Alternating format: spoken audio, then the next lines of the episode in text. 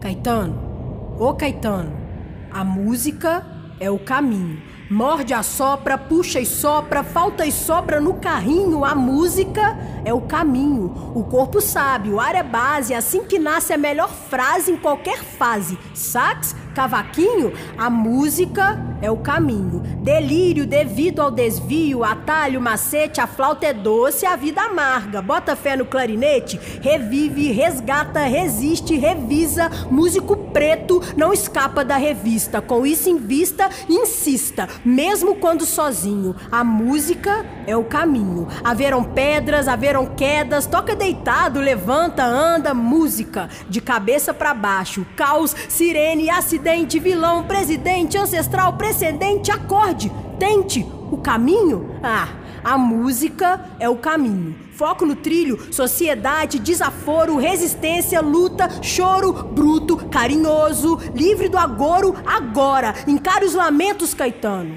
Desde menino, forte e atento, a música já era o caminho naquele tempo.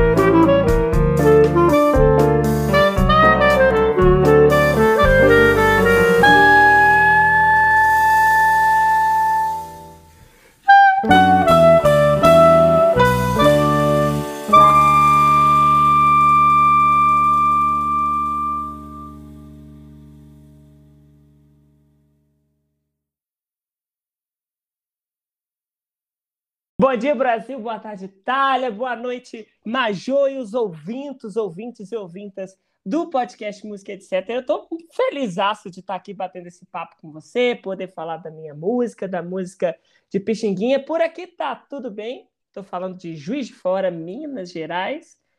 E vamos que vamos, né? Falar desse, desse projeto. Vamos que vamos. Eu adorei que ele é super animado, super pra cima. Já põe a gente pra cima, né? Ascendente em leão, a gente trabalha com a cor do mapa astral, que é assim, que tem uma cor do fogo, entendeu? Que traz essa, essa cor da energia, né? Vamos, vamos falar que na Europa não se dorme, né? Então, bora fazendo. Nossa, adorei, porque leoninos, quem tem ascendente leão, é, é uma galera pra cima, né? É uma galera que, que faz trabalho pra também. É tudo. É isso. Cara, eu tô muito feliz em estar aqui com você.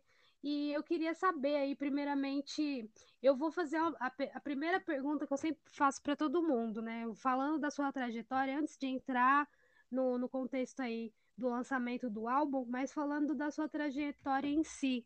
Como uhum. você se descobriu músico? Como a música chegou na sua vida? Como que ela te encontrou?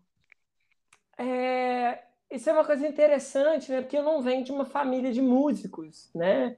Mas a minha, a minha família sempre conservou uma relação de proximidade com as artes, né?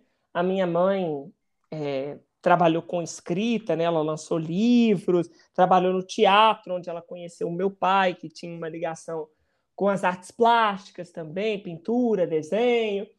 E o ambiente da casa, da minha casa, sempre foi um ambiente muito musical, embora não tivesse pessoas tocando um instrumento, né? A gente ouvia muita música, minha mãe ouvia muita MPB, não é à toa que eu me chamo Caetano, né? Meu avô ouvia muita música clássica hum, no vinil, então assim é, essa lembrança, né, do convívio com a música é uma coisa que está desde sempre, assim. Mas acho que a possibilidade, né, o momento em que eu entendi a possibilidade de fazer música, né, de ser pegar um instrumento e fazer pop é música sua do seu jeito que você quisesse, foi quando frequentando a igreja católica eu vi as pessoas tocando na missa e achei isso a coisa mais legal, assim. Falei com a minha mãe que eu queria um violão. Ela não pôde me dar um violão naquele ano, isso aí eu tinha uns oito anos de idade, por volta disso, mas ela me deu uma flauta doce. E eu tinha ali um brinquedo musical, né? um, um instrumento que já era um, um, instrumento mesmo, uma flauta Yamaha, que né, dava para tirar os sons afinados e, enfim, fazer música de verdade, mas que veio assim na minha mão como algo para explorar, né? Porque eu não fui fazer aula, né? Ela foi até onde a perna alcançava. Me deu um instrumento, me deu um caderninho na época que era o Vamos Tocar Flauta Doce, que é um livro de iniciação mesmo, né, mostra atrás assim as posições no instrumento, onde as notas ficam na partitura. E daí eu fui gostando bastante, sabe, dessa exploração, dessa brincadeira. Comecei a perguntar para as pessoas que eu sabia que tocavam um pouquinho como é que era isso, como é que era aquilo, até começar a frequentar uma oficina de música no bairro que eu morava, que acontecia numa fundação espírita, acontece até hoje, né? Num outro formato, mas que é um projeto social com as crianças do bairro, crianças e adolescentes, para ensino de música, né? Então cheguei lá tocando alguma coisa e nessa oficina eu conheci o choro, que mudou a minha vida completamente e fez com que esse encontro com a música fosse um um caminho sem volta. Tô aí, continuando nessa estrada. Graças a Deus e não pare. Continue que você é super necessário. Bom, é, você hoje, você prefere tocar em grupos, tocar solo ou e assim, e outra pergunta, pela pandemia, né, ainda ser recente, qual é a sensação e a importância que você vê em tocar com outros músicos? Nossa, música para mim sempre foi uma coisa coletiva, sabe? Desde o início. Acho que música, o choro em específico, né, que é uma linguagem que eu frequento muito, assim, né, que é a minha linguagem de musical de formação, é sobretudo uma forma de encontrar, sabe? Quando você sabe que você vai tocar choro, você vai estar com aquelas pessoas em determinado ambiente, a roda, né, que é uma coisa que está todo mundo sentado em volta da mesa e tocando e vibrando essa música brasileira e maravilhosa.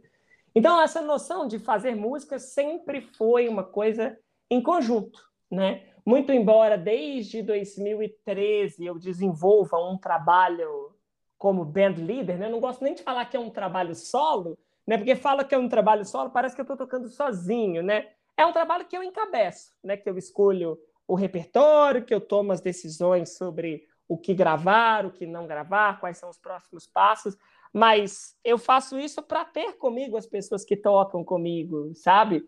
Então eu acho que para mim é muito difícil pensar em fazer sozinho. Tive que fazer isso algumas vezes durante a pandemia, né? Porque ficamos isolados, então eu produzi, produzi alguns conteúdos, né, para o meu canal, por exemplo, no YouTube, que eu gravei algumas, alguns arranjos com overdubs, né, que eu mesmo gravando comigo mesmo, explorando aí, né, as minhas possibilidades com os instrumentos que eu toco. Mas assim, é divertido, mas não compara, né? Às vezes você pode estar numa formação pequena, em duo, mas essa energia que você troca, né? É uma coisa é muito íntimo e muito orgástico, né? Essa relação de fazer música, assim, quando você está realmente conectado com a música e com essas pessoas que estão tocando com você, você acho que a gente está buscando atingir um outro plano, sabe? Um outro nível de consciência, de conexão e abrir um pouco essa, esse espaço né, para a pessoa que escuta, porque é isso também, né? Quem escuta faz parte da música. E acho que nesse tempo a gente sentiu muita falta, né? Mesmo sabendo que era importante continuar e que, de alguma forma, mesmo através das telas e dos aparelhos, a música estava chegando nas pessoas. A gente, eu senti muita falta, sabe? Desse ao vivo, desse olho no olho. Acho que todo mundo, né? Que trabalha com música, assim. Então, para mim, tem esse lugar. Eu gosto de estar à frente dos projetos, né? Eu gosto de estar nessa, nesse lugar de arquitetar a forma da mensagem chegar nas pessoas, mas sem as pessoas junto, tocando junto, para mim é difícil. Não consigo pensar num projeto que eu toco sozinho, sozinho, sabe? Sim, eu, eu achei muito bonito aqui no release o que você cita sobre o coordenador Marcelo Gonçalves, né? Uhum. E se você puder falar um pouco sobre isso. Poxa, Marcelo, o Marcelo foi uma figura muito importante, muito decisiva na minha estrada musical, assim, porque ele era o coordenador desse projeto social, né? Ele é até hoje coordenador desse projeto social lá na, na Fundação Espírita Aurílio Braga Esteves, que tem um departamento de música que originalmente né, era um departamento voltado para suprir a demanda de música da casa, dos ritos religiosos, mas que o Marcelo, com uma, uma visão muito generosa e muito, muito acolhedora, assim, foi dando corda, sabe? Então eu cheguei nessa oficina, isso é legal de contar, porque eu estava tocando lá a minha flauta doce com as notas que eu sabia, o que eu dava conta de descobrir desse caderninho lá que minha mãe tinha me dado. Mas as pessoas falavam: olha, vai lá na fundação, lá tem aula de flauta, lá tem aula de flauta. Eu fui um dia, cheguei lá e no horário marcado e o Marcelo me recebeu e eu falei com ele, né, o que que é que eu estava querendo, que queria participar, queria conhecer. E ele falou para mim assim: é, então, aqui a gente trabalha com um sistema de vagas. Nesse momento a gente já tem muitos participantes na oficina, né? Então, eu posso te pôr numa lista de, de espera e a gente entra em contato com você. E quando ele falou isso, assim, deu um silêncio e eu falei para ele assim: Mas eu posso assistir a sua aula? E aí ele respirou fundo e falou assim: Segue o som. E aí eu entrei na fundação e fui para um salão que tinha várias cadeiras né, universitárias, daquela com braço assim, sabe? e estava todo mundo meio espremido ali, e 30 crianças nesse salão, cada uma tocando uma coisa nos seus grupinhos, assim. E eu, uma criança muito social, assim, fui comecei a conversar com todo mundo e querer saber o que estava acontecendo. E ele viu que eu estava muito afim, assim, que tinha uma coisa nessa que a música já tinha tomado uma importância na minha vida. Eu acho que é isso, né? A leitura que eu faço. E aí ele me ouviu tocar um pouco e falou assim: olha, semana que vem fala com a sua mãe para ela vir aqui, que eu tenho que conversar com ela. E se ela autorizar, você pode começar a frequentar a oficina. E aí fiquei na oficina. É... E aí a gente foi evoluindo tecnicamente no instrumento, né, na capacidade de tocar coisas um pouco mais difíceis. Ele sempre trabalhando com um repertório de música popular brasileira. E ele foi avançando, avançando até chegar no choro, assim, sem que a gente percebesse que isso estava acontecendo, né? As, os, as crianças que estavam mais assim, né, afins do, da proposta, que estudavam mais, se dedicavam mais, naturalmente iam desenvolvendo né, uma capacidade de executar, porque tocar choro é difícil e tocar choro na flauta doce, não sei nem como a gente fazia isso, mas era a ferramenta que a gente tinha, né? Ele foi dando corda para a gente e, de repente, ele criou um horário alternativo e montou um grupo de choro com alguns dos alunos. Tinha oficina de violão, então ele pegou alguns do violão, um outro violão para tocar um cavaquinho, alguém que toca um pandeiro, de repente a gente estava com um grupo de choro. E isso foi assim incrível, porque o encontro com essa música que é tão ancestral, tão contemporânea ao mesmo tempo, tão rica e tão brasileira, assim, produziu para mim uma identificação, sabe? Uma sensação de pertencimento, sabe? Que eu fazia parte daquilo, que aquilo contava sobre mim. E o Pixinguinha tá nisso desde o início, né? Porque a gente começou a tocar choro, começou a tocar as músicas dele, né? Eu lembro que o primeiro choro que eu toquei, sabendo que era um choro, foi naquele tempo. E isso marcou muito, né? Assim, eu não sei se não fosse através do Marcelo e desse encontro, se eu conheceria o choro ou se eu conheceria o choro tão cedo, sabe? E hoje eu fico com a sensação de que eu nasci para esse encontro acontecer. E o Marcelo aplicou muita coisa na gente, né? Porque ele deu muita corda, muito material, ele tinha a coleção própria dele de CDs de choro, ele emprestava para a gente, para a gente ir na Lan House e copiar no CDR, né? aquele CD que a gente ouvia. E quem, quem tem menos de 20 anos hoje nem sabe o que, que foi essa era, né? aquele CD que a gente gravava e ele, a gente ouvia até ele descascar, sabe? Assim. E aí a gente foi conhecendo, poxa, as coisas do Pixinguinha, as coisas do Jacó do Bandolim, Paulo Moura, e foi ficando assim encantado pela mágica, né, de fazer música e de fazer essa música. Então acho que assim essa eu, eu tenho muito carinho assim e, e muita gratidão por ter, por, por ter cruzado o caminho do Marcelo, por ele ter cruzado o meu caminho, assim, e acho que foi mesmo o, o, que direcionou o meu caminho e que me fez entender que a música era uma coisa da qual eu não podia me separar, sabe? Tudo isso, eu tenho uma frase para minha vida assim que eu sempre trago, que é o encontro nos transforma. Eu acho uhum. que quando a gente encontra pessoas assim, elas transformam a gente, né? Acho que realmente, como você falou, esse encontro tinha que ter acontecido. É, eu tenho muito essa sensação mesmo. Cara, que legal. Hoje, tipo assim, hoje em dia, né, você é um multi-instrumentista e no começo você teve alguma dificuldade é, com algum instrumento, né, nesse seu contato inicial? Teve algum instrumento que você ficava assim, putz, não consigo? Ah, essa, essa coisa de tocar um instrumento é, é uma relação difícil de explicar, assim, porque o instrumento ele está num lugar de conseguir transmitir para o mundo a música que existe dentro de mim, né? É uma coisa muito doida, e eu falo isso muito com os meus alunos, né? E que foi uma coisa que eu aprendi com o meu professor Ian Guest mais tarde, né, quando eu estudei na Bituca, que ele falava música é de dentro para fora. Né? Música começa na cabeça e no coração e depois passa para o instrumento. E, infelizmente, né, nos, nos ensinos convencionais de música, mais catedráticos, acaba que isso inverte um pouco o processo, né? fica um pouco mecanizado e depois fica difícil pagar o saldo dessa conta, sabe? Tem que para quem precisa voltar, né? Para quem não foi estimulado a tirar essa música que está dentro para fora, né? E só fora para dentro, eu percebo isso, né? E eu tive a felicidade de poder experimentar a música desde o início, né? É, é, dessa maneira, assim, sabe? De tocar da forma como eu sentia, como como aquilo me atingia e o instrumento vem nesse lugar, né?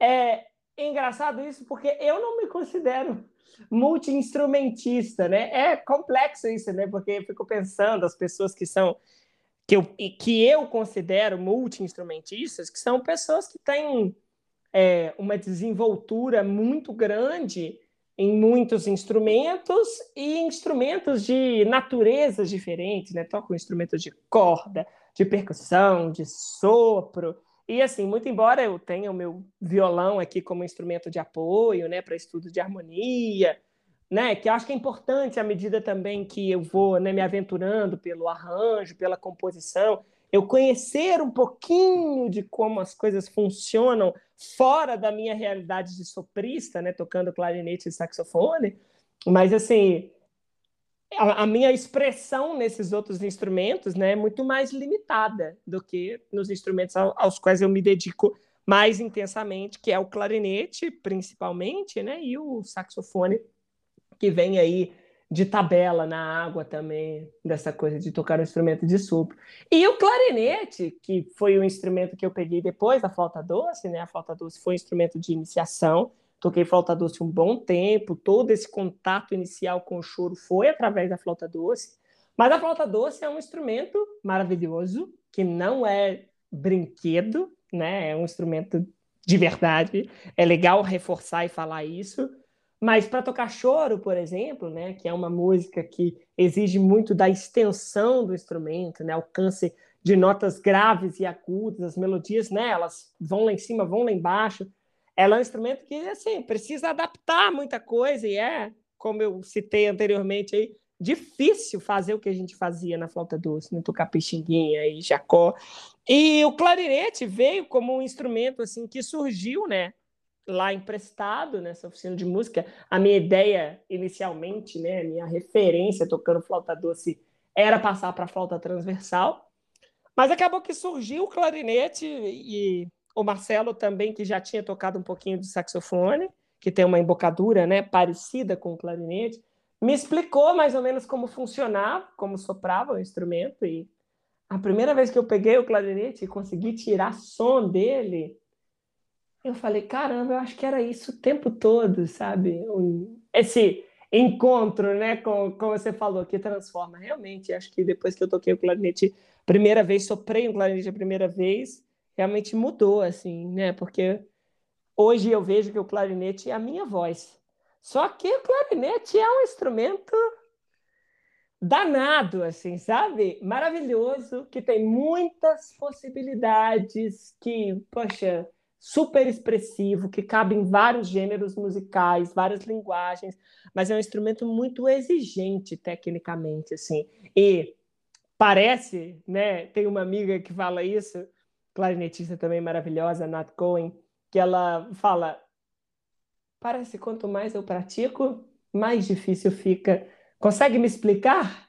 Aí eu falo com ela: não consigo. Quando você descobrir, você me fala, porque eu também concordo com você. Que você vai aprofundando, né? A música é um mergulho, né? E quanto mais você quer dela, mais você precisa ir em camadas mais profundas e quanto mais você desce, né, nessa nesse mergulho, mais você vai querendo descobrir coisas, né? E abrindo portas e e aí mais você vai entendendo que você precisa, ok, se eu quero aprofundar nisso, eu preciso dedicar a isso, a, essa coisa em específico, né? Isso, né? A gente também se cobra nesse processo, né? E quer, tem essa sede, né? Que eu acho que é o que move a gente no fim das contas, né? E o clarinete é um instrumento de personalidade muito forte, sabe? Que demanda um, um para tocar, né? Os estilos que eu me proponho a tocar, música instrumental, choro, música que envolve improvisação, é um instrumento que é difícil por natureza, mas a gente vai conversando, namorando um pouquinho todo dia e vai convivendo bem. Nossa, que, que maravilhoso esse encontro com, com, de você com esse instrumento. fico muito feliz. E, de verdade. E muito feliz em saber disso, porque como eu só sou, por exemplo, cantora e tal, eu nunca imergi nesse universo, nunca consegui olhar por esse, por esse outro lado, sabe? E ouvindo você, eu tô assim, caramba, que legal, que, que bom saber. É, esse momento aí que você falou que a música é um mergulho, eu adorei. Eu já uhum. anotei aqui. Mas se eu, eu vou pensar, se você concordar, eu pensei em ser o tema do podcast. Adorei. Ó, oh, gostei. eu também, achei massa, de verdade. Música é um mergulho. É, eu queria te perguntar se, assim, no, você comentou que você também é professor, né? Uhum.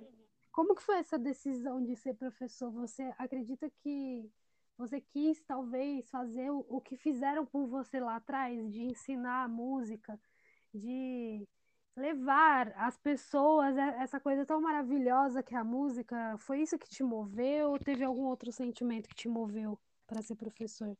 Olha, eu acho que tem várias camadas aí nessa questão, né? Primeiro, entender que educação é participar do processo de educação de qualquer ser humano é um trabalho muito nobre e de altíssima responsabilidade, né? Seja através do que for, da música, né? Como é o que a gente está falando, é, especialmente nesse momento. E, por outro lado, in the other hand, tem a história de que a gente entende, ok, eu quero viver de fazer música. E quando a gente entende isso dentro da nossa realidade, Brasil, né, a gente vê que a gente vai precisar jogar nas 11 também. Então, assim, ah, eu quero viver de música, mas será que dá para tocar exclusivamente? Será que a performance pago os meus boletos, né? E aí a gente vai entendendo, né? Claro, cada um de acordo com a sua vivência e com as suas possibilidades, né? Mas eu fui, eu escolhi um caminho é, em que mantendo, né, a, a minha filosofia, a forma como eu vejo a música, eu posso ter diferentes tipos de contato com a música e também diferentes fontes de monetização do meu trabalho, né? Porque é lindo essa história de que, né, a gente ama música, a gente faz isso porque a gente sente que esse é o nosso destino, a nossa missão, mas tem esse outro lado, né? E eu acho que às vezes a gente romantizando em excesso a nossa relação com a música, nós músicos, né? A gente deixa de falar de coisas muito importantes como dinheiro por exemplo, né? Que é uma coisa que atravessa a gente nesse mundo capitalístico que a gente vive.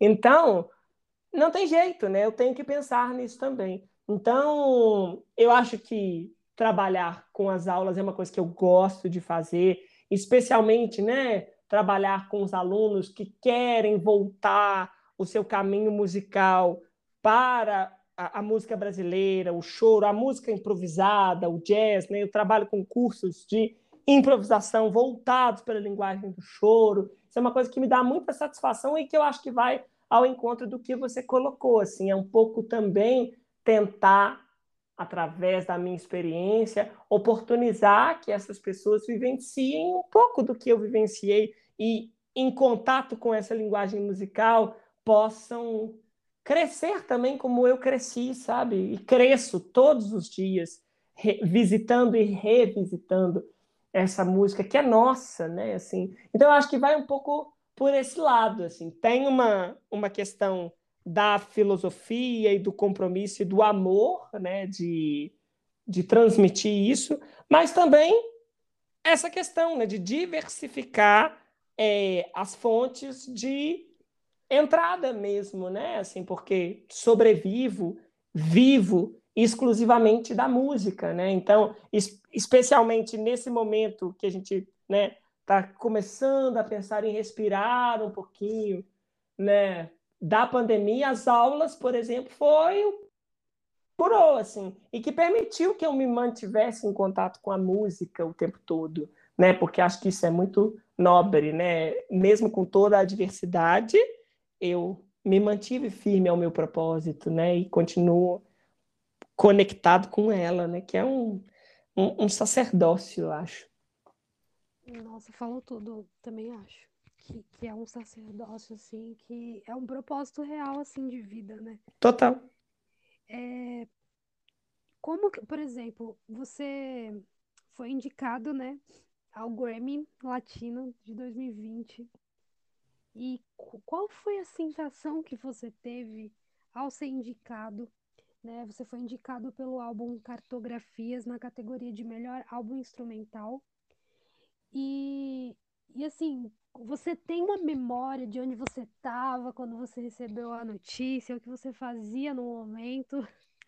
Tenho exatamente essa memória, é uma, história curiosa, assim, porque a, a indicação para o Grammy Latino, ela veio através de uma inscrição, do preenchimento de um formulário. E eu acho também que é legal aproveitar esse espaço aqui para falar, né? Porque muitas das coisas no universo musical, elas funcionam pelo famoso QI, né? O quem indica. Isso é real mesmo e é de uma forma que a gente precisa questionar também, né? O porquê que isso acontece. Mas essa relação de networking é uma coisa muito importante no meio musical e muitas coisas só vão acontecer se você conhece o fulano, se você foi indicado por ciclano para ocupar tal vaga num festival ou para tocar em determinado lugar. Mas tem coisas que não são, e é muito importante a gente democratizar essa informação, porque a gente com certeza tem pessoas ouvindo a gente bater esse papo que tem trabalhos maravilhosos e que às vezes nunca soube dessa possibilidade, né? Eu distribuo os meus materiais, né, de meus fonogramas pela Trattori, né, que é uma empresa brasileira que faz é, esse intermédio entre é, entre o artista e a plataforma digital, né? Eles trabalham com isso. Eu estou distribuindo com eles já um, há uns bons anos. E através deles, né, eles disponibilizaram esse formulário, né, eles indicaram para a gente o caminho, que é um caminho para todo mundo que produz, produziu um álbum que acha que se enquadra numa das categorias do Grammy Latino e pode se inscrever. É um formulário que se preenche, quem preencheu foi a minha produtora, Elisa Granadeiro, da Sinfônica, um beijo, Elisa. É... E a gente fez isso, isso acontece bem antes da, de sair né, o, os indicados, né, a lista de indicados. Nosso álbum é de 2019, dezembro de 2019. A gente provavelmente fez essa inscrição no início de 2020 e esse resultado dos indicados saiu lá para setembro, assim, sabe? Então a gente fez a inscrição e eu me esqueci disso. Estava vivendo a minha vida, fazendo meus projetos, não estava focado nisso, né? Porque, como eu disse em muitas entrevistas do Grammy também, né, que surgiram a partir disso, que a gente não faz música pensando, né? Assim, ah, vou fazer esse disco para ser indicado ao Grammy Latino. Não é, eu acho que não está muito nesse lugar. Bom, pelo menos eu não faço pensando assim. E eu lembro que eu acordei no dia que saiu a lista de resultados, que eu nem sabia do resultado, que eu nem sabia que ia sair naquele dia, com uma mensagem de uma amiga querida lá do Rio, cantora, pianista maravilhosa, que é a Julie Vine, que ela me mandou. E a gente não se fala muito, assim, né? ainda mais pandemia, tinha muito tempo que eu não ia para o Rio, tinha muito tempo que eu não falava com a Julie. E eu recebi uma mensagem dela, só assim, parabéns pela indicação. Aí eu li aquela mensagem e falei, indicação? Aí acendeu uma luzinha. Falei, será verdade esse bilhete? Fui lá no site, falei, deve, será que é? Aí fui lá no site, era verdade esse bilhete. Liguei para minha produtora, falei com ela. Elisângela, Elisa, já, ó, já, já expus, né? Elisa, você tá sentada, se não tiver, senta, porque vou te dar uma notícia bombástica. Falei, não é nada de ruim, não, ninguém morreu, mas fomos indicados ao Grêmio Latino, né? E aí, divulgamos nas redes, né? Foi aquele alvoroço, porque acho que muito mais do que o que isso significa, eu acho que é o que isso representa, porque existe uma diferença aí, né? Porque eu tocar na minha cidade, Juiz de Fora, né, uma cidade que não é, não pertence ao eixo Rio-São Paulo, não é uma capital. apesar de não ser uma cidadezinha pequena, né? Mas não é uma capital. Eu estou fazendo música instrumental, de maneira independente, autoral. Cartografias é um álbum só de composições minhas, sendo, né, um músico gay, preto. É um conjunto de coisas assim que quando a gente ocupa esse lugar de notoriedade, de visibilidade, né?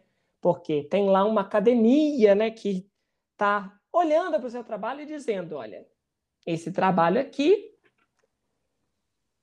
não, não, não, não temos questões técnicas com ele, né? Olha, ele está apresentado da melhor forma, né? E nós estávamos concorrendo com, poxa, músicos maravilhosos, e a Mandu Costa, que é, poxa, um querido também, é, poxa, que eu ouvi sempre nos discos, né? Lá nessa época dos primeiros contatos com o choro.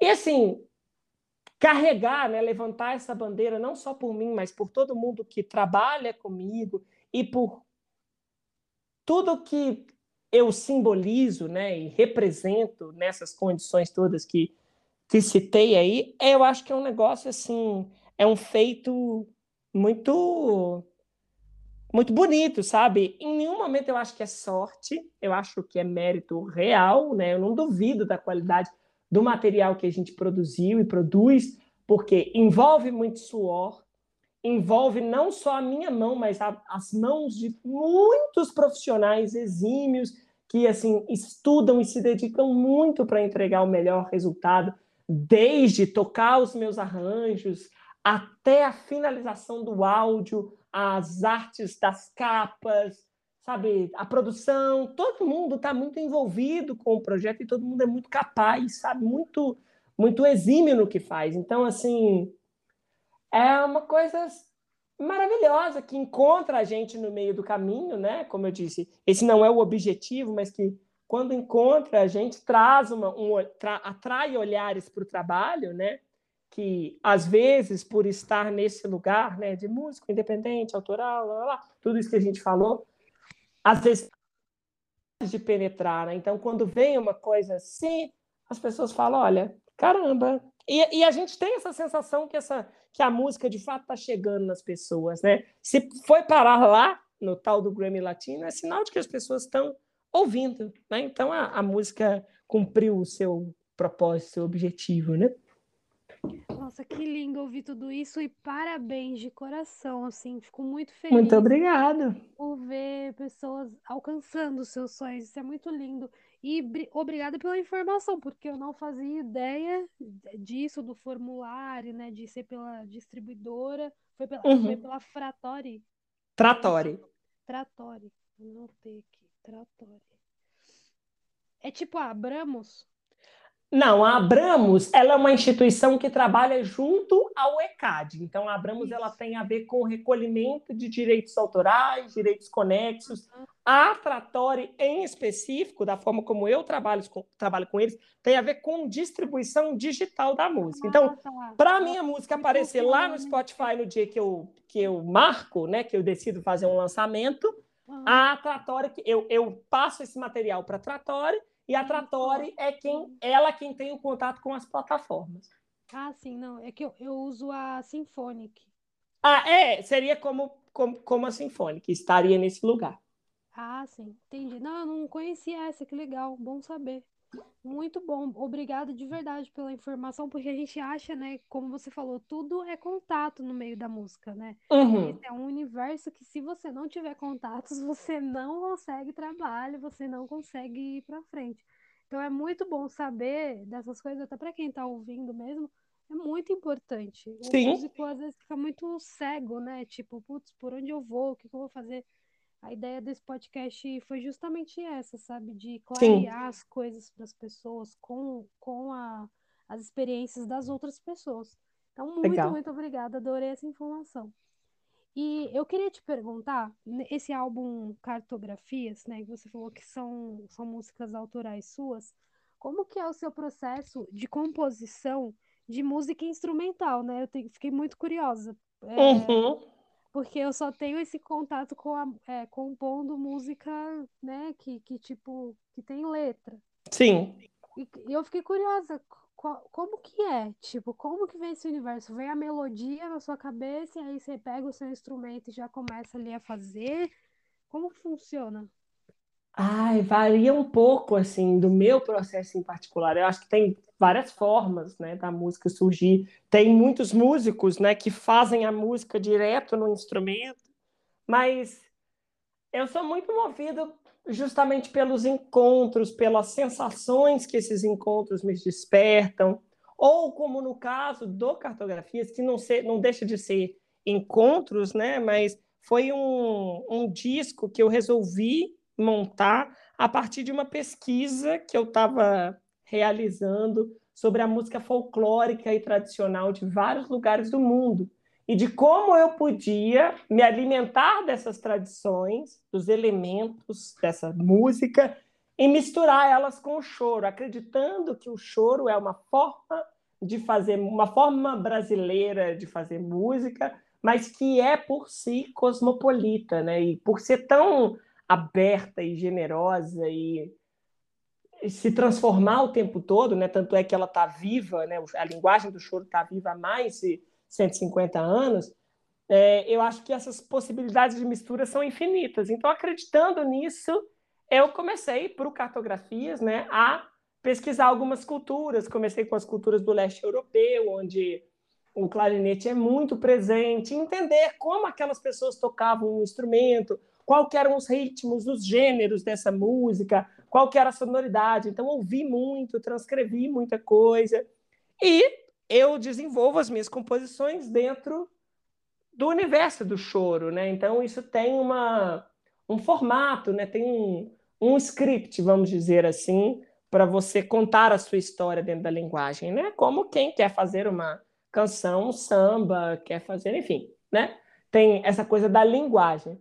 E normalmente eu componho sem instrumento, assim, eu componho, vou imaginando os sons que eu quero e escrevendo na partitura. Né? Hoje trabalho com programa de edição no computador, mas já escrevi muito à mão também.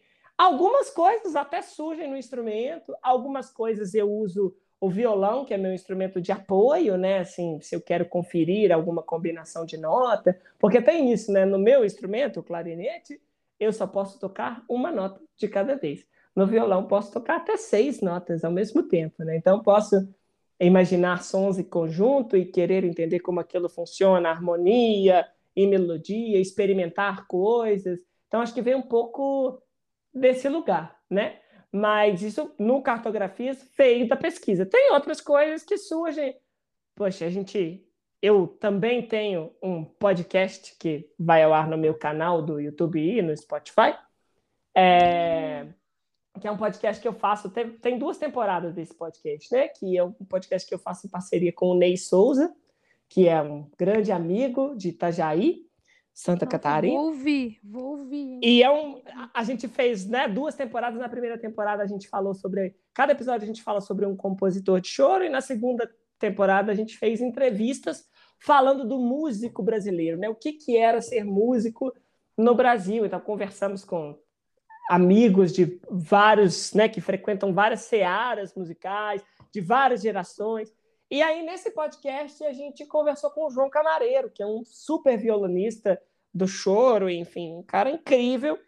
E esse encontro, por exemplo, me tocou muito. E eu saí desse encontro com vontade de fazer uma música para o João.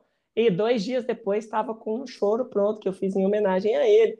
Então, tentando traduzir no som um pouco da sensação que esse encontro me despertou, né? E a gente gravou é, onlinemente, né? Eu e Ney, essa música aí que eu fiz pro, pro João e tá no episódio que é a entrevista com ele. Então, acho que passa um pouco por esses lugares, assim. Ah, eu quero uma música, por favor. Adorei. Qual que é o nome do podcast? Se chama Compasso Binário. Compasso binário. Tá no Spotify e no YouTube. E no YouTube, no meu canal do YouTube tem também. Ai, arrasou. Vou me inscrever, vou ouvir. Oba! Adorei. E o pessoal que tá ouvindo, que não ouviu ainda, escutem. Vamos, vamos nos apoiar, né? Que isso é muito é importante. Isso. Que massa. Nossa, fiquei feliz de saber. É... Deixa eu ir para a próxima pergunta aqui. Agora vamos falar um pouquinho do seu álbum novo, né? Piche inverso, infinito pixinguinha. E eu queria saber, assim, primeiro, primeira pergunta sobre o nome do álbum, que eu achei maravilhoso. Uhum. Eu até vi no, no seu Insta você explicando, né? Mas eu queria também que você explicasse aqui. Ah, legal. Bom, algumas pessoas acharam que isso veio até por causa do Homem-Aranha, né? Aranha verso, que agora tudo é verso, né? O universo de tudo. Mas, na verdade, esse nome já é antigo na minha cabeça, né? Pensando um nome que pudesse né, sintetizar a minha ideia, né? Que é justamente vem essa invenção de palavra peixe inverso da mistura do nome Pixinguinha, que é já um, o apelido né, pelo qual ficou conhecido o Alfredo da Rocha Viana Filho, que é uma mistura de pisidim, que é uma palavra que vem do Yorubá, e que era o apelido que a avó dele tinha dado para ele, e significa menino bom, com bexiguinha, né, porque ele teve varíola na infância, e aí ele ficou apelidado de Bexiguinha e Pisidinha, e juntou os dois, virou Pixinguinha. Eu peguei Pixinguinha com o universo e transformei em Pixinverso, o universo de Pixinguinha, porque o que ele representa para a música, né? o que ele é, galgou com a genialidade dele, com tudo que ele conseguiu sintetizar na, na sua obra, é realmente um universo musical assim muito profundo e de muita beleza. Só que quando a gente junta né, essa, essa palavra pixinguinha com universo, piche inverso, tem também dentro dela a palavra inverso, né, como de cabeça para baixo, invertido, né, que é um pouco do que eu propus ali, né, de interferência, ok, estou pegando como base isso tudo que já é maravilhoso por si, que o Pixinguinha fez, mas eu quero contar a história do meu jeito, no meu tempo, né? Que é um tempo que a gente vive que é de cabeça para baixo, né? Que a gente está correndo o tempo todo, que a gente é atravessado por essas redes invisíveis, Wi-Fi mil, né? A gente está vivendo no meio do caos e essa música está sobrevivendo, de cabeça para baixo, mas está sobrevivendo, né? Então acho que tem um pouco disso. E inverso também é em verso, né? no meu verso, no meu próprio verso, né? onde eu conto essa história com as minhas palavras, ou melhor, as minhas notas, né? O jeito que eu acho que tem uma. Isso foi um feedback que eu recebi de alguns colegas, algumas pessoas que ouviram o disco, assim, que elas perceberam muito de mim dentro da obra do Pixinguinha. E isso, assim, é uma coisa que me deixa muito feliz. Não sei se de fato eu consegui chegar aí, mas foram o que me disseram, né? Eu falei, caramba, que bom, né? Assim, era essa a intenção desde o início, né? Fazer de uma forma que tivesse a minha cara, né? E eu acho que o Pixinguinha, como ninguém, soube entender isso, né? Porque ao longo da própria vida dele, ele tocando as próprias músicas dele em vários contextos, né? Contextos de com regional, com orquestra, o próprio Carinhoso, né, que é uma música super conhecida, que é a, a música que abre o meu álbum, né, foi gravado e tocado pelo Pixinguinha de diversas maneiras. E quando você ouve o arranjo de orquestra dele, você vê que ele próprio assim já desconstruiu e reconstruiu a música dele de uma maneira assim genial e entendendo, né, que a obra, a música é viva, né, e ela precisa, deve, pode e vai se transformar naturalmente com a ação do tempo, né? Então acho que tem um pouco essa pegada, né? O álbum traz essa essa ideia, né? Aqui no release fala que o, os arranjos, né, presentes no álbum têm características muito dinâmicas, né? em que os quatro instrumentos principais, clarinete, saxofone, piano, baixo e bateria, se revezam em suas funções de solista e acompanhador, surpreendendo o ouvinte a cada esquina, mesmo nas melodias que já têm lugar cativo no imaginário popular do brasileiro. Eu achei maravilhoso, assim, de verdade, é muito lindo ouvir a sua obra. Parabéns pela sua obra de coração, assim. Muito obrigado. Imagina. Só vou ler um trechinho aqui que eu achei também interessante, tá? Que, que explica um pouco do álbum. É, aqui fala, né? Nas, nas dez faixas do álbum, que se dividem em dois lados, como o A e B de um vinil. Caetano Brasil buscou inspiração no Afrojazz de Moacir Santos e Leitieres Leite, eu falei certo, Leitieres? Certo. Na música impressionista de, de agora que falar agora, vai ter, vai ter que falar. Debussy e Ravel. Debussy e Ravel, nos ritmos tradicionais do Oriente e em tudo que atravessa o seu tempo e espaço. Na primeira metade do álbum, traz recriações de grandes clássicos como Carinhoso e Rosa. Na segunda, tesouros garimpados pouco conhecidos, inclusive entre os chorões, como a inédita Quebra-Cabeça, que tem aqui a sua primeira gravação. Nossa, muito, muito legal esse, esse teu release também tá bem completo, né? Você quer falar um pouquinho sobre? É, é muito difícil pensar em fazer um álbum com a música do Pixinguinha, né? E escolher 10 faixas, né? Porque a obra é imensa, a qualidade das peças, assim, o nível não desce nunca, não tem uma que você fala assim, ah, essa aqui, Pixinguinha tava com preguiça, foi mais ou menos, né? Só gol, assim, só gol de placa. Uma você fala, ai, quero pôr essa, quero pôr essa. Mas, assim, a realidade do, do, artista independente, que gostaria de fazer um box com cinco álbuns, né, é ficar muito feliz podendo né, fazer um bem feito, né, assim, entregando o que a gente o, o, o que a gente gostaria de entregar e exercitando esse poder de síntese, né, assim, de condensar ali, ok, vão ser dez faixas. Como eu posso, né, resumir um pouco desse meu olhar e da variedade da obra do Pixinguinha. Então, pensar nisso, né, eu não poderia deixar de fora esses classicões, né, assim, que é a maneira também das pessoas entenderem, né, o quanto eu estou interferindo nelas, né, porque para músicas que as pessoas não conhecem, aquela vai ser a versão 1, né, que elas estão ouvindo agora, em especial Quebra-Cabeça, que foi uma música inédita, né, que foi um arranjo que foi elaborado com muito cuidado também para ter né, um pouco lógico da minha cara e da minha interferência, mas mostrar também a música como ela é, já que essa é a primeira gravação oficial dela, né? Mas eu quis aproveitar esse espaço justamente para isso, sabe? Para dar oportunidade às pessoas de conhecerem outras coisas que não estão o tempo todo nas rodas de choro, ou que não ficaram tão imortalizadas no inconsciente coletivo, né, ou no consciente coletivo, como o, o Carinhoso e Rosa, né, que vocês estão. E aí eu quis dividir, né, metade do álbum, abrindo o álbum, né, com essas mais conhecidas e fechando o álbum, a segunda metade, com essas coisas que eu quis apresentar, né, que aí eu fui pesquisando e sacando coisas que eram um pouco gravadas, outras que eu já conhecia, né, por tá ouvindo Pixinguinha desde sempre, assim, e falando, nossa, adoro tocar essa música e ninguém toca, né?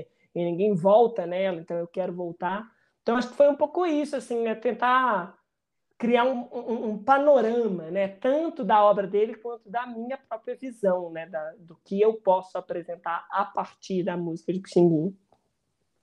Nossa, é, quanto tempo que você demorou para concluir esse projeto tão lindo?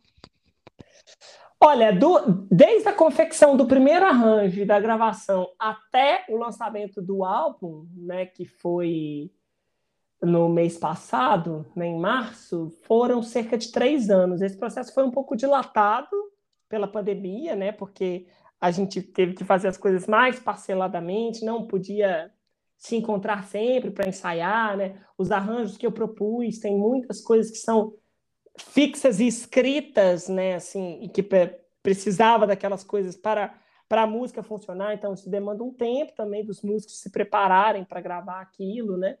Então, foi mais ou menos isso, né? Uns, uns, três anos até a conclusão do projeto. Mas a ideia de gravar um disco do Pix só com músicas do Pixinguinha já é muito antiga na minha cabeça. Eu tomo um banho, crio 40 discos na minha cabeça que eu quero fazer. Uhum. Aí, aos poucos, eu vou entendendo, junto com a minha produção também, qual que é o momento, né, de tirar cada ideia da gaveta e falar, agora é a vez dessa, né? Eu fico muito nervosa ao falar com as pessoas tão criativas, assim, eu já, eu já fico, meu, gente, eu tô assim, admirada, sem noção, juro por Deus, o que é mais sagrado, tô aqui eu geralmente falo pra caramba nos podcasts, mas eu tô aqui. Nossa, tá gente, arrasando, que tá gênio, arrasando. que gênio, que gênio. Que... Não, sério, que gênio, parabéns, de verdade, de coração, assim, que genial ouvir tudo isso. Que... E eu tô aprendendo tanto aqui que você não faz ideia. Estamos. Uma troca. Nossa, cara, que arte, que genialidade, que você continue fazendo trabalhos assim lindos que o que me, assim, quando eu, quando eu olho, eu percebo uma dedicação e qual a palavra que eu posso falar aqui?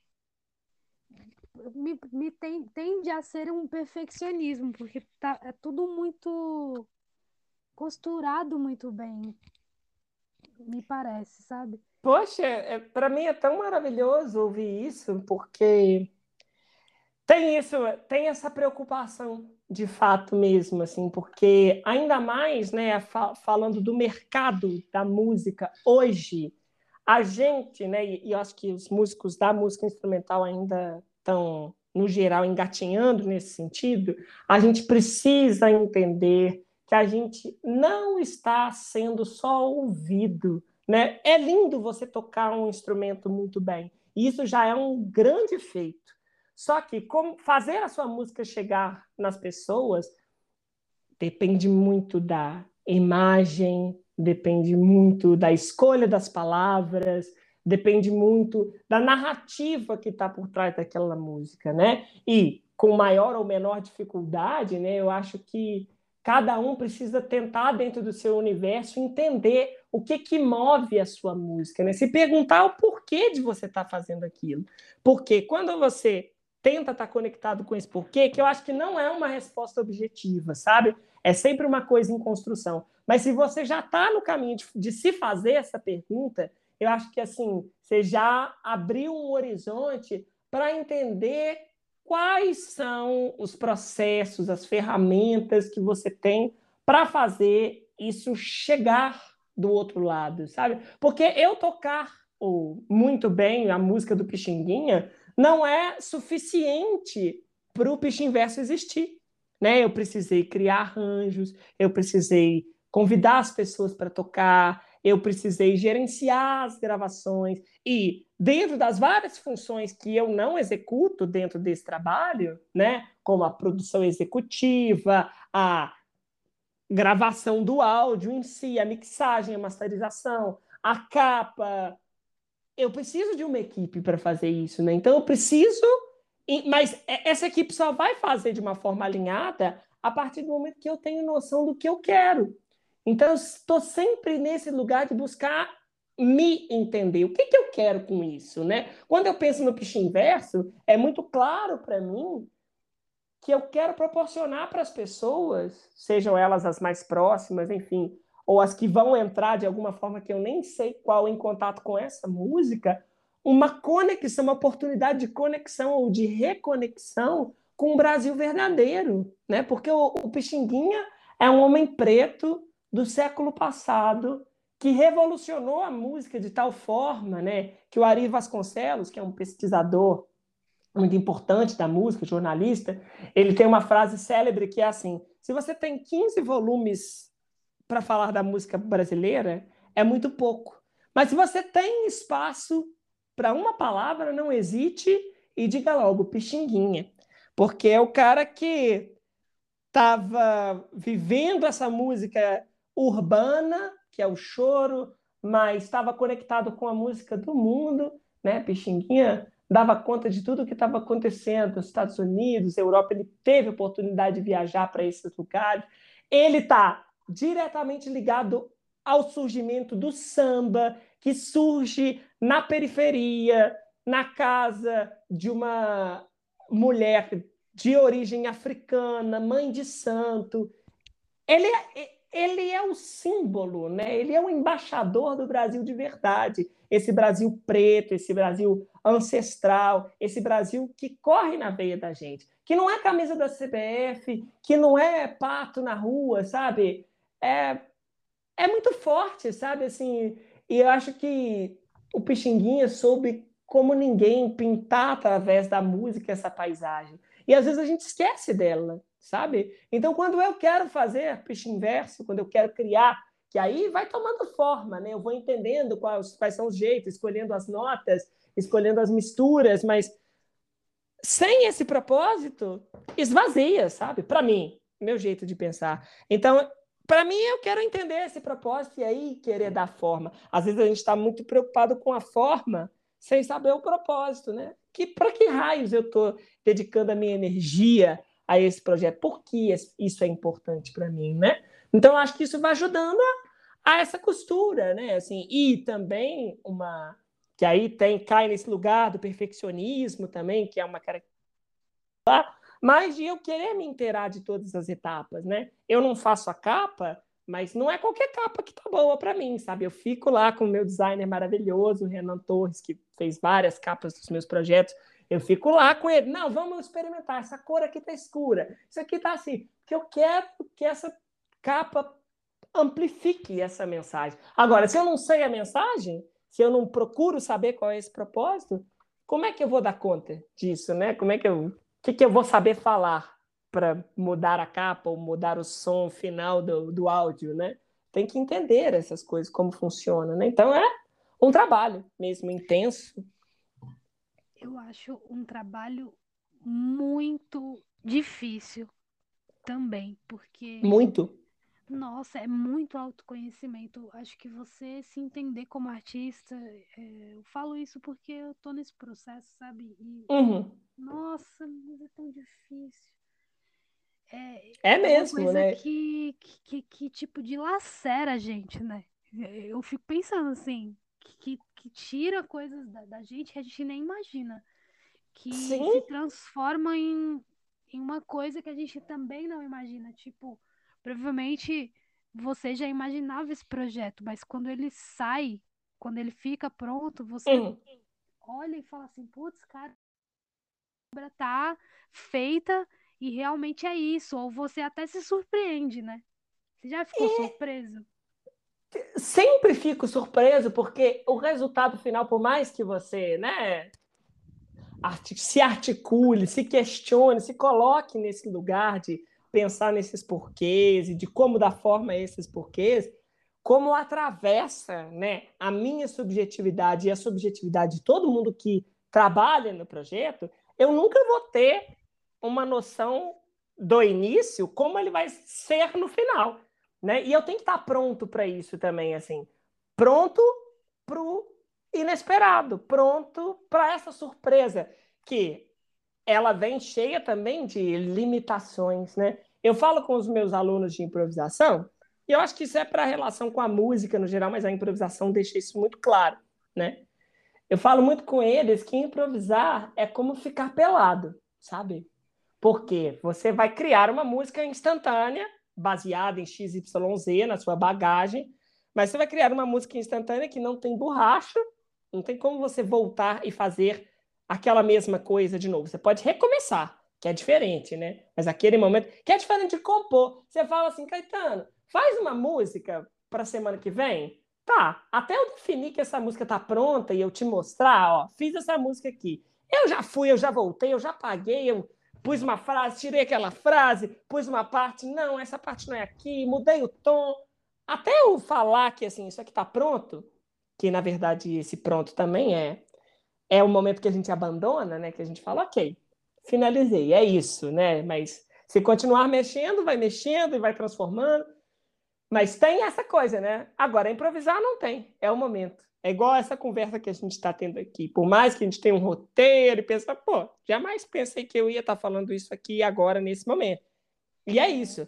E aí, nesse momento, eu encontro, a gente encontra a nossa nudez, né? Assim, nudez no sentido de que quando a gente se olha sem roupa no espelho, a gente não tem o corpo da televisão, né, da blogueira, o, porque aquilo está num campo imaginário, assim, que está que tá imposto por uma série de questões. Né? Você olha, pro, eu estou usando essa imagem do corpo, né? mas você vai encontrar as características que são suas e que às vezes você vai ler como limitações, né? Assim, e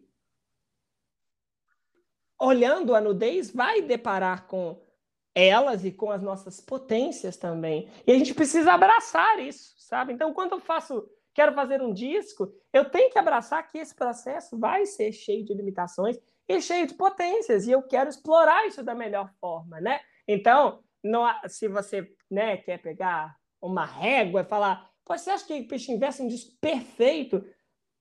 Eu nem sei o que, que seria perfeito, né? Mas assim, não, o perfeito não me interessa, sabe? Assim, me interessa o real. O que, que a gente pode fazer com o que cada um pode oferecer para essa música no momento que encontra com ela, né? Porque vai encontrar cada um de uma forma, cada um no momento da vida, cada um podendo dedicar um tanto para aquilo e o resultado, né? Esse que é, que é o disco, né? Que na verdade é um recorte do processo, é o que ele é na sua essência. Então acho que o mais bonito de tudo, e isso eu estou falando assim, mas é um exercício sempre, né?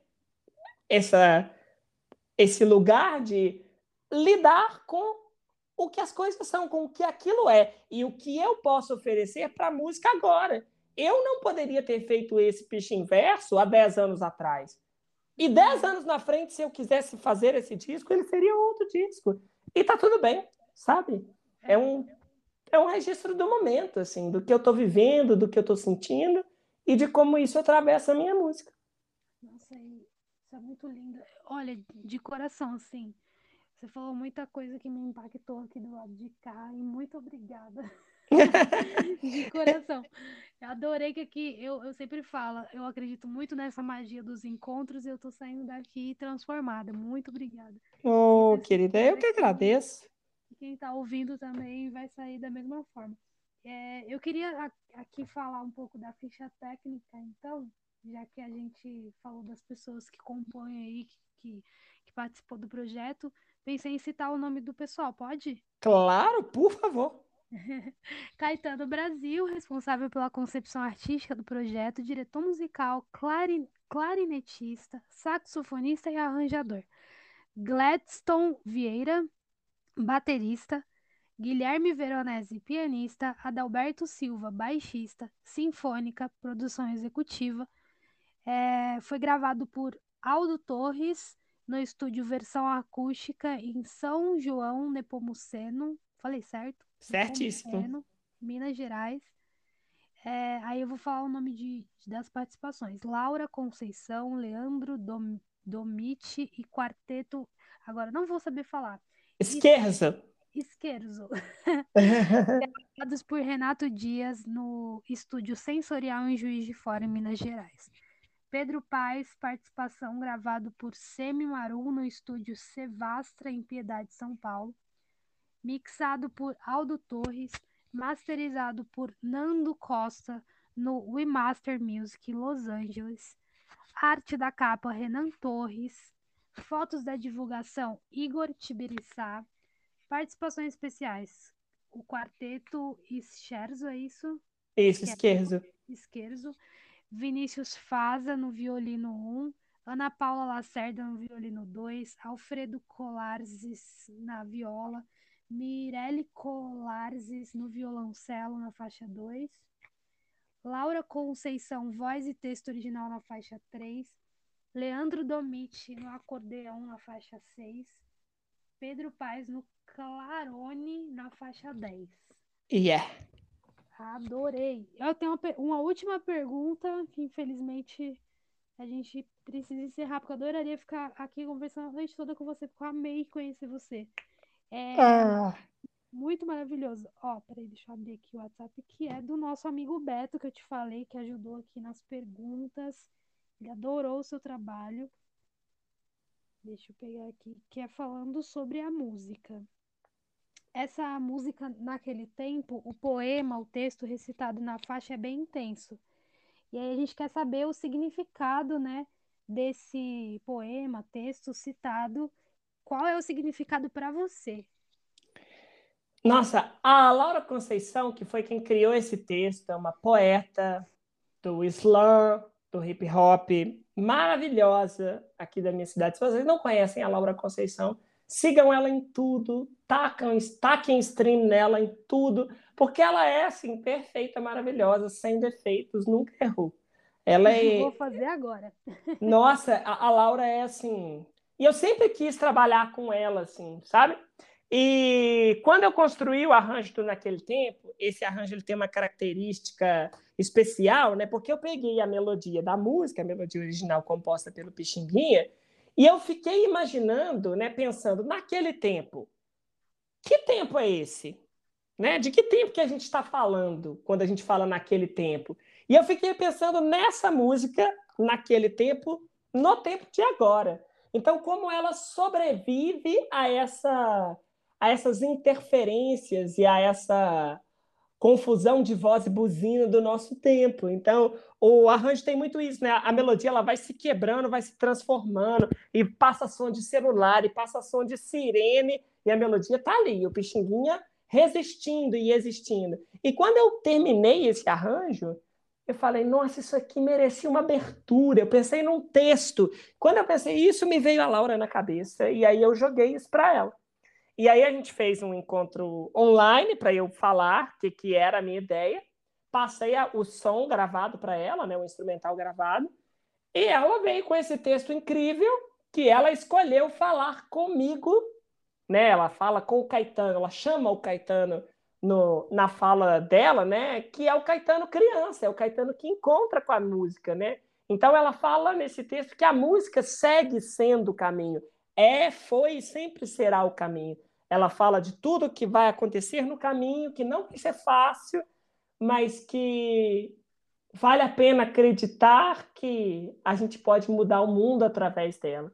Então, e quando ela me mandou esse texto, pô, acabou comigo. E aí eu mostrei para o pessoal da banda, todo mundo ficou de boca aberta. E, poxa, é parte essencial da, da faixa e que depois, com o texto dela e, a, e tudo que eu tinha criado musicalmente, né, a, eu decidi fazer um clipe de animação. Então, ela tem um clipe também que foi lindamente executado pelo estúdio TEI, a Bruna Bride e o Bruno Varoto, aqui também da minha cidade, que pegaram, transformaram essa narrativa auditiva numa narrativa visual. Tá lá no meu canal do YouTube.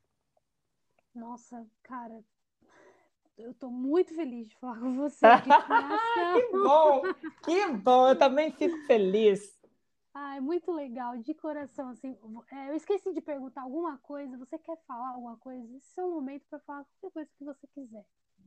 Bom, eu quero falar que, poxa, foi um prazer bater esse papo aqui. Eu acredito muito também nessas transformações através dos encontros e que isso acontece de uma forma trocada, né? Não é só uma via. Vem daqui, mas vem daí também. Então, muito obrigado pelo carinho com o trabalho, por ter pesquisado, né? Tantas entrevistas que a gente faz que às vezes quem pergunta não está nem sabendo para que lado vão as coisas, né? E você trouxe os assuntos de uma maneira muito bonita, falar para as pessoas, né, que querem continuar acompanhando o meu trabalho para me seguir nas redes sociais. Eu estou sempre lá no Instagram, no arroba Caetano Brasil, né? E lá você encontra link para ir para plataformas digital, escutar o disco, para o meu site, onde tem agendas, quem sabe eu vou tocar aí pertinho de onde você está ouvindo e a gente vai encontrar e, e falar mais próximo, né?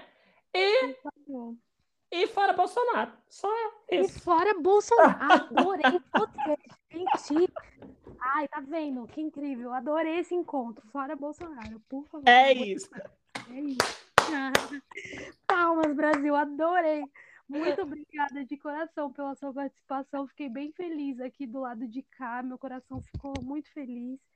E sempre que eu vejo pessoas que têm a arte na veia, eu fico pensando do lado de cá, vale a pena continuar, porque tem pessoas fazendo a arte, fazendo, dando, dando valor à arte, sabe? Fazendo uma coisa bonita com a arte. Sim. Cá, vale a pena continuar existindo para ver pessoas assim como coisas bonitas. E obrigada oh. pelo que você falou, que eu pesquiso todo mundo, ouço todo mundo, dá trabalho ouvir todo mundo, mas esse é o meu prazer, sabe? De tipo, de ouvir as pessoas. Porque Sim. assim, eu conheço outras outras artes, eu conheço outras pessoas e me ajuda também na minha arte mesmo, sabe? Claro, na, na minha formação como ser humano, conhecer outras pessoas, outros artistas. Então é isso. Muito obrigada pela sua presença.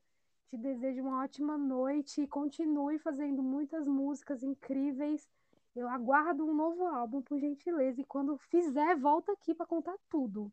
Com certeza volto. Obrigado pelo carinho, pelo papo maravilhoso. Obrigada a todo mundo que está ouvindo a gente conversar. E bora que vamos. Bora que vamos. Beijo, tchau, tchau. Beijo, tchau, tchau.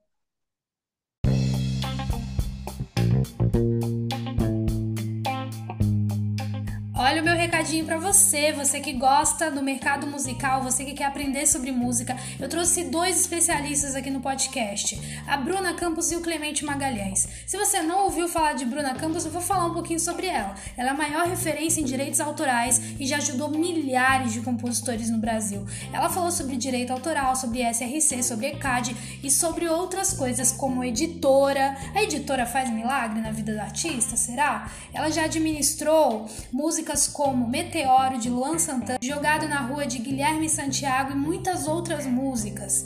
Então, com certeza, eu tenho certeza absoluta que esse podcast vai ajudar você na sua carreira na música. Além disso, Clemente Magalhães é um produtor incrível. Ele já trabalhou com nomes como Caetano Veloso, Jorge Mateus, Milton Nascimento, Zélia Ducan, Cássia Eller e ele é incrível. Ele falou sobre a One RPM, a gente falou sobre gravadoras, Spotify, tem muita dica do mercado musical nesse podcast. É muito fácil, é só você ir aqui no perfil do podcast da 5 e procurar esses dois podcasts. Tenho absoluta certeza que você vai aprender muita, muita, muita coisa. Um beijo!